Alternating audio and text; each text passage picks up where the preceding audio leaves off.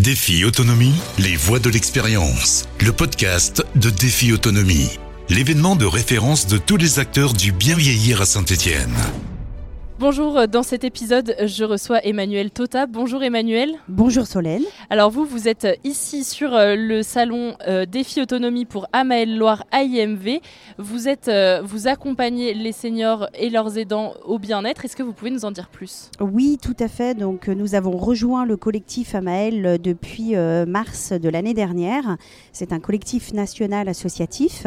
Nous restons avec notre identité AIMV Amael Loire et nous proposons des services destinés au public senior et leurs aidants. Et donc, qu'est-ce que c'est euh, que ces services exactement?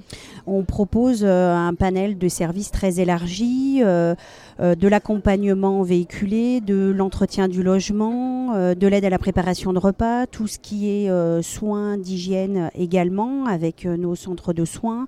nous proposons aussi une partie plus sur la stimulation, l'accompagnement pour les maladies assimilées troubles cognitifs. voilà.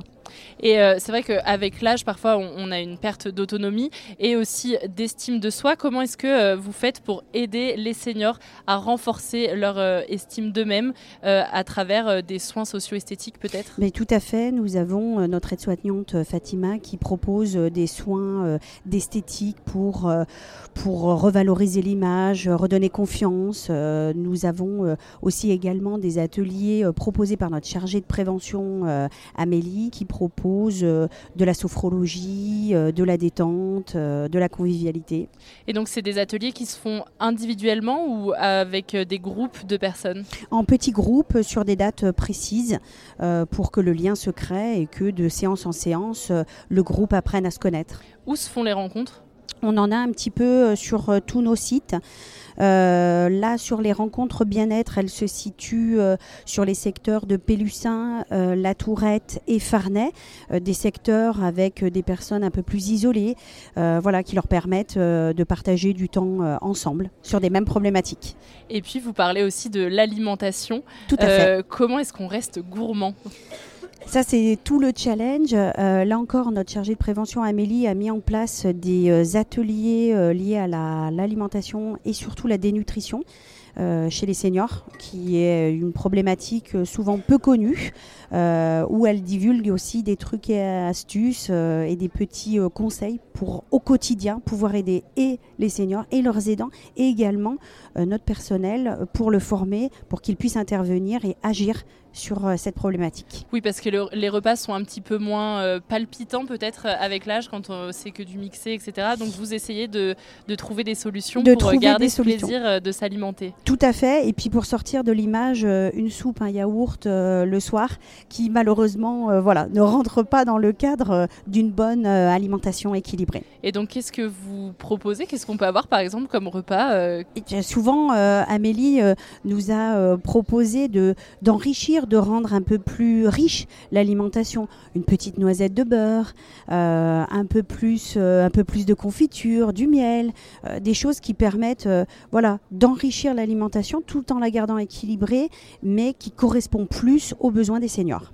Très bien. Et les aidants, vous êtes aussi là pour eux. Comment est-ce que vous leur permettez de, prendre soin d'eux, justement, à ces aidants ou aux aidantes?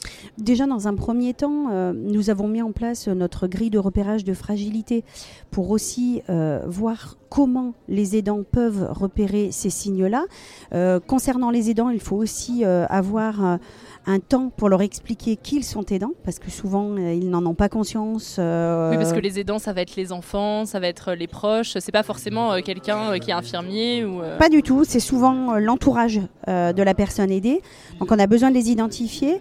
on s'est rendu compte aussi que ces aidants-là s'épuisaient très très rapidement. Donc déjà, on les prend en charge, on les identifie, on les soulage, on prend le temps d'échanger avec eux parce que c'est ce qui manque vraiment le plus. Et on met en place des sessions de formation aussi pour leur, euh, pour leur dire quels sont leurs rôles, comment on peut les aider, quels dispositifs ils ont euh, à disposition pour, euh, pour pouvoir faciliter et rendre au mieux leur vie d'aidant. Merci beaucoup Emmanuel Tota, c'est la fin de cet épisode. Et puis nous on, dit, on se dit à très bientôt pour une prochaine rencontre. Merci. Défi Autonomie, les voix de l'expérience. Le podcast de Défi Autonomie.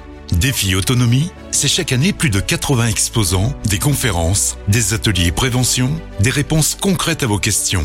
Défi-autonomie.com